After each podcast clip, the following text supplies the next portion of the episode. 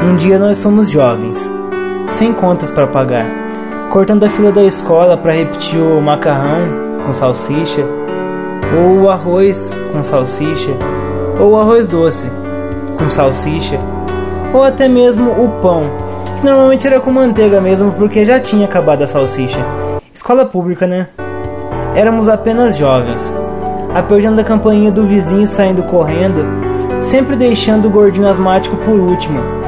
Ele que levava a culpa, porque não aguentava correr. Opa, esse era eu. E no outro dia somos adultos, com boletos para pagar, responsabilidades e o mais importante. Mais importante o que, cara? Você não tá no programa da Sônia Abrão. Mais importante é esse podcast. Solta a vinheta que tá começando primeiro, saia da pata.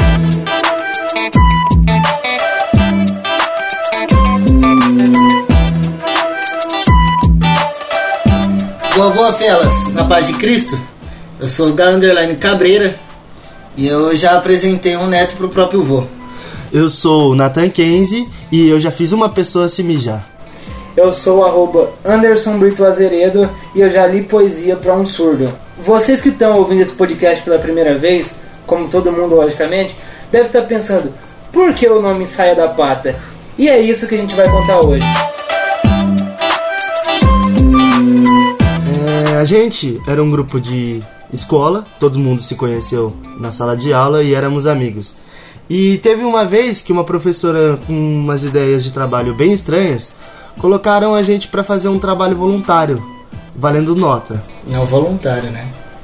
É. Foi forçado? Não foi voluntário. Porque Isso. o conceito de trabalho voluntário é quando você se oferece para fazer algum trabalho. Ela ofereceu o trabalho pra gente, então foi voluntário da parte dela. Mas a gente era obrigado a fazer porque senão a gente não passava de ano. E por causa disso, a gente teve que fazer um trabalho voluntário num asilo para idosos. E a gente começou a ter ideias sobre isso, começou a ver o que a gente fosse fazer. E a gente percebeu que tudo que a gente estava fazendo, no, que a gente ia fazer no trabalho, era basicamente o que a gente fazia na nossa vida. Nada. Nada. E lembrando também que nós tínhamos duas opções que não ajudavam muito, que era ou no asilo ou num abrigo de criança. Sendo que, as, sendo que as piadas que a gente mais fazia era de velho e de criança. É. Então você já viu o nível que ia sair esse trabalho, né? Então a gente pegou, reuniu todo mundo junto num dia qualquer e fomos para esse asilo. Chegando lá, a gente ficou meio perdido, porque o próprio porteiro do lugar, a gente não conseguia falar com ele. É verdade, era engraçado, tipo, você batia palma, se ele não tava olhando, ele não ia, tá ligado? A gente achou que ele era difícil, que precisava, tipo, conquistar ele, tá ligado? O cara achou que a gente ia assaltar o abrigo de idoso. Não sei o que, que aconteceu lá. Mas aí depois a gente percebeu que ele era o quê? Ele era surdo, mano. Onde já se viu, velho? Um porteiro de um asilo surdo, velho. Você chega lá, você começa a falar perguntando de uma pessoa, ele não sabe conversar com você. Ele não sabe se deixa você entrar, se não deixa você entrar. Que que é isso? Nunca vi isso na minha vida. É, um porteiro que não atende interfone não é completo, né? então era meio complicado a comunicação para poder deixar a gente entrar. A gente ficou uns 30 minutos lá fora esperando. Até a gente conseguir chamar uma enfermeira que tava atendendo lá dentro. E aí a gente conseguiu entrar. Chegamos lá. O que, que a gente vai fazer? A gente pensou primeiramente em perguntar o que eles queriam de presente pra gente levar também. E daí, tipo, uma senhorinha pediu uma bíblia, outra pediu um pastor. Daí o cara já foi lá e pediu uma, cigarro. Esse era o Sr. Wade. é verdade. Apelidamos ele de Sr. Wade. E era engraçado, porque, tipo assim, a gente, eu e o Natan, nós pensávamos, ah, vamos levar, sei lá, roupa, levar um bagulho assim. Daí o Barbudo já ia por outro lado. O que, que ele queria fazer? Ah, eu, né? Pô, tanto tempo, engaiolado, né? Queria levar o senhorzinho pro puteiro, levar uma revista pornô, uma playboyzinha. Dá uma alegria pros velhos, né? É, já pras velhos, levar um crochê. É. uma Eu achei que do- você ia falar um pau de borracha. mano. Não, mas, mas pode ser uma foto do padre Fábio de Melo. Olha, Oh, ótimo, junto, útil ótimo presente, isso mesmo. O Mas pessoal da igreja evangélica querendo levar café da manhã, o Gabriel queria levar a ceia pros velhos. da madrugada. Meu Deus do céu. Quero café! É! Depois que a gente começou e perguntou pra todos o que, que cada um queria ganhar, a gente meio que viu que a gente não tinha muito o que fazer ali. E aí a gente com- começou a ter uma ideia de fazer uma coisa que a gente fazia todo dia, que é jogar truco. A gente só fazia isso na sala, né? A gente ia pra diretoria por jogar truco, tá ligado? Bem dizer, o ensino médio inteiro foi jogar truco. É, no discurso da formatura, que a menina falou que o professor devia um baralho pra ela que ele tinha tomado.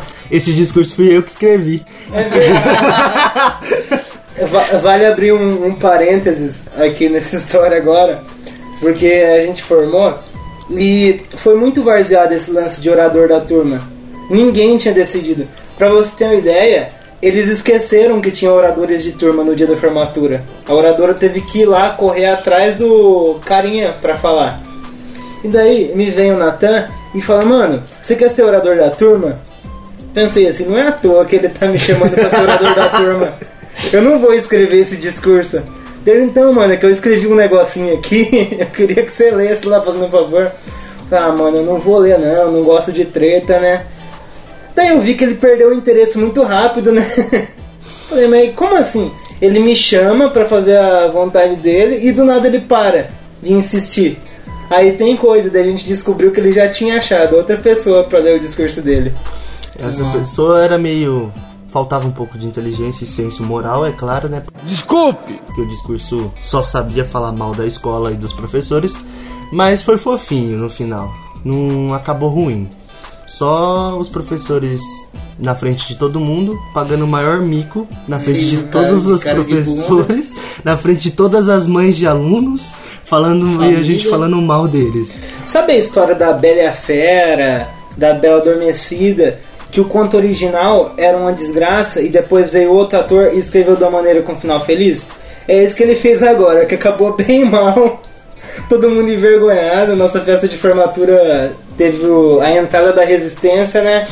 Sim. A, a música foi clássica, né? Música tinha que ser uma música pica. E qual foi a música? Sweet Dreams do Authentics. Grande música. E depois veio um cara aí que copiou a gente, que é aquele do Sweet Dreams Funk, que ele dança também, que lá foi pura cópia. Aquilo lá, fi, foi baseado na nossa entrada, filmada e colocada no YouTube, hein? E afinal? E afinal, eu E esqueci afinal, onde a gente tava. Ninguém, ninguém devolveu o baralho, né? É verdade, cara. Isso aqui é uma porcaria! A gente só sabia fazer isso na sala de aula. A gente só sabia sabia jogar truco escondido dos professores. Você só escutava no fundo uma pessoa cochichando bem alto, truco, no meio do, da, do ensino do professor. E o professor se interrompendo na, na explicação pra vir tomar o baralho da gente. Então, quando o professor tomava o baralho, a gente até jogava pelo celular truco. Pra você ver como o vício era tão grande. Então, a gente Aula tão viu. a gente viu que a única coisa que a gente podia fazer ali no asilo era jogar truco. Porque a gente começou a perceber que os velhos gostavam de jogar truco. Os que enxergavam. E os que ouviam também.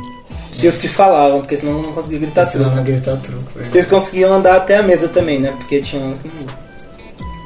É, pode ser que no final a emoção era tanta que uns até se mijavam. A gente começou a reunir um grupinho de mais ou menos quatro meninos e uns dois velhos.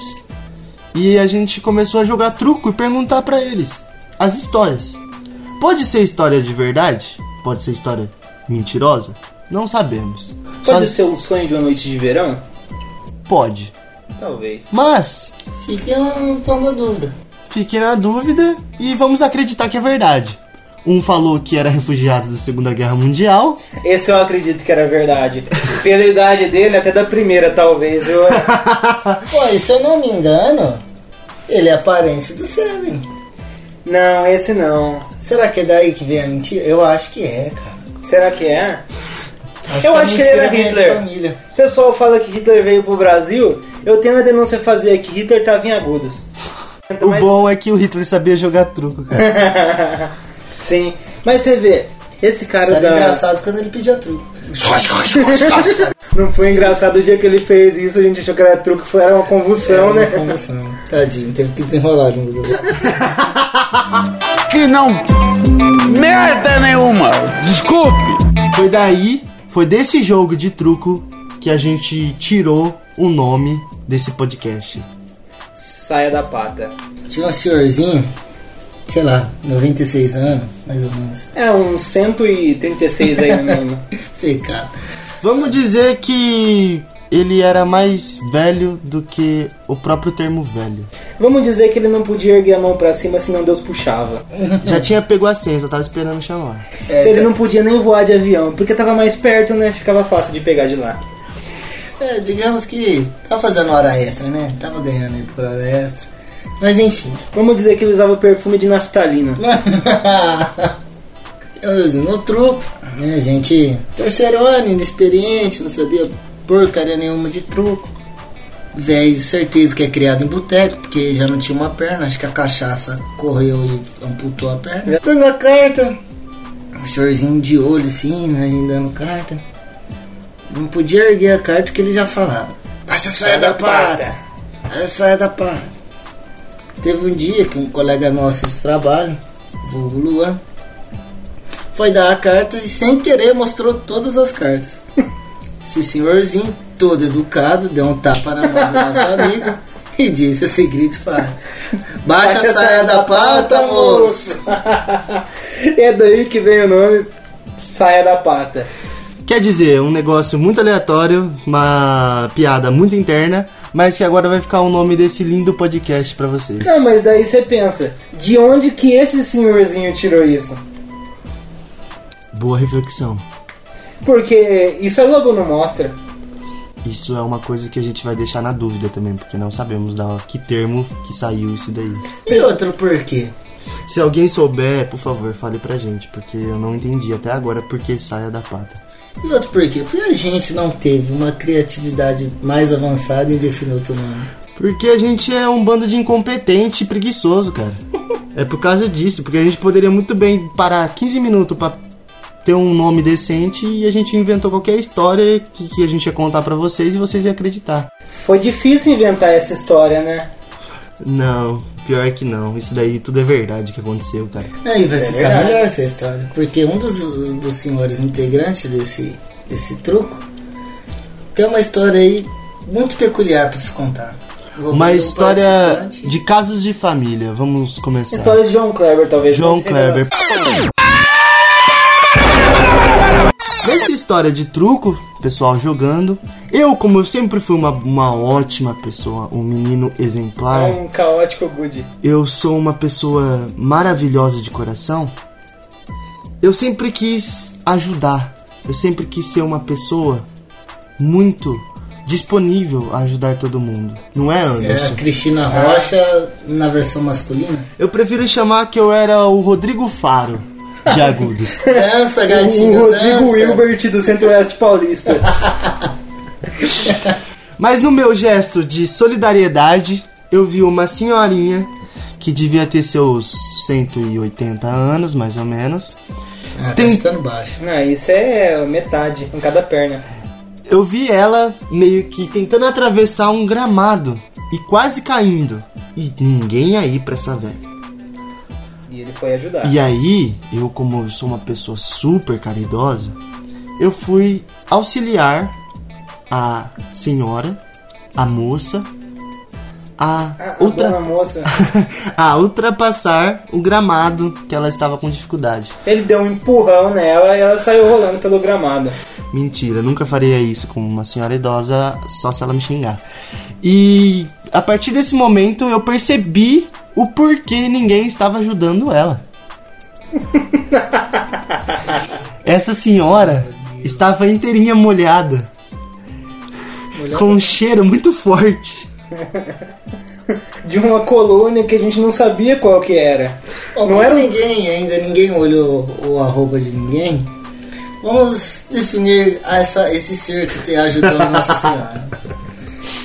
Bom, ele tinha 50 quilos a menos, É verdade. cabelos longos, esbeltos e lisos, um corpo definidíssimo.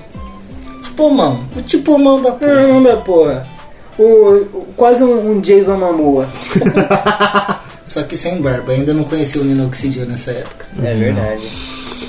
E a gente percebeu que ninguém estava ajudando essa senhora, e eu, como era uma pessoa muito boa, porque ela estava inteirinha urinada. Mas não é que ela tava um pouco mijada, não é aquela mijadinha que você tá apertado e sai um pouquinho na cueca. Não, ela tava inteira mijada. Parecia que ela tinha tomado uma chuva de mijo na cabeça. É, como é que fala? Gol de chau, Paulo Guedes. Era open bar de mijo jogando pro alto essas coisas. É ver, tipo open bar, quando alguém joga cerveja pra cima. A diferença é que ela Jogou, jogou. pra fora. Mas eu sou uma pessoa caridosa, é óbvio que eu não fiquei com nenhum tipo de nojo. Fui tomar um banho de álcool na hora. É verdade, ele não tem nojo nenhum, por isso ele apenas se benzeu na capela mais próxima. E todo mundo começou a me humilhar e dar risada da minha cara porque eu tava todinho com urina nas minhas mãos e no meu peito. O Natan é um cara bondoso, humilde, prestativo, garboso pimpão, é sim.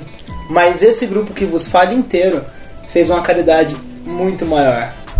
Nós Bem maior. apresentamos um neto pra um vô. Isso a Globo mostra? Isso não, Isso a Unesco mostra? nunca vi. Isso a ONU mostra? Tá ok? Não mostra. Não mostra. Eu nunca vi um programa desse nem no Domingo Legal no De Volta Pra Minha Terra. Eu juro pra você, eu liguei na Futura esses dias esperando eu estar lá. E não tava. Não estava?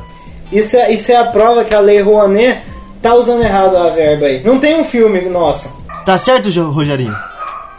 Não tá certo. A história, na verdade, é o seguinte: a gente estava lá, todo mundo jogando truco, todo mundo bem feliz, trucando, pedindo seis, dando tapa na cara do velho. Hitler e sai da pata. E do nada vem um amigo nosso, vulgo, chamado Sete, vamos chamar ele assim. Por que sete? Tem uma história muito engraçada, mas é uma piada interna. Conta aí, Gabriel. Alguém aí já conhece os Sete Monstrinhos? Aquele da cultura? Exatamente. Mas sete era aquele que perdia a cabeça? Exatamente. É esse mesmo. Não aguentava a brincadeirinha, ficava pistola e perdia a cabeça. Esse menino, pra você ter uma ideia, um dia, no meio da aula, o professor explicando, ele virou pra mim e falou assim: Viu? Sabia que dá pra colocar um mouse no celular? Pô, eu não me aguentei, eu quis ir. Por quê? O ser humano teve um trabalho todo pra desenvolver o touch de celular. E sabe o que ele fez? Ele queria colocar um mouse no celular. Só que eu ignorei, porque a professora estava explicando a matéria. Eu não podia, eu não podia parar de prestar atenção, senão a professora ia dar bronca em mim. Só que não deu um minuto, ele virou pra mim e falou assim: e não é só isso. Dá pra colocar teclado no celular também. Aí foi como. E, mano, eu não sei se você sabe, mas tipo, no seu celular tem teclado, tá ligado? E era esse menino. Vamos dizer que ele é um pouco aleatório, como vocês viram. Ele compra arminha de airsoft pra matar rato.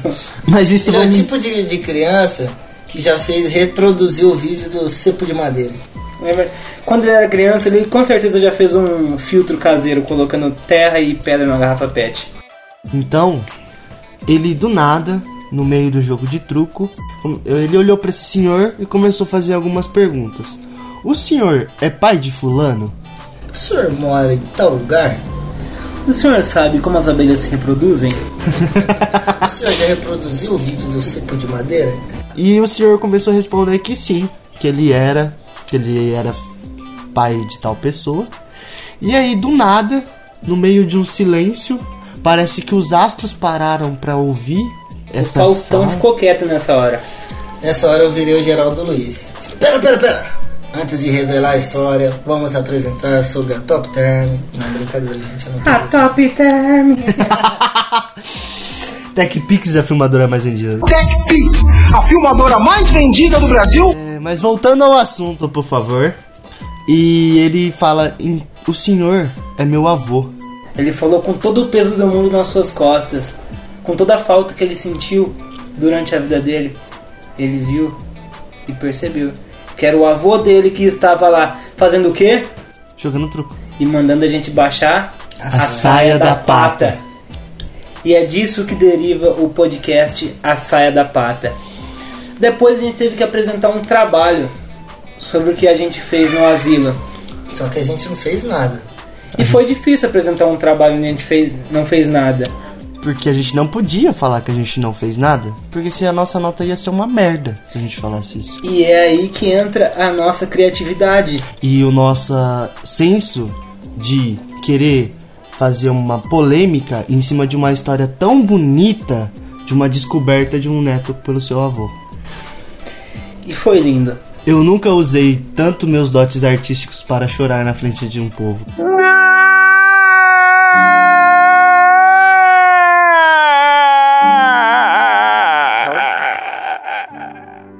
E com certeza, depois de tudo, eu só tinha uma coisa para falar.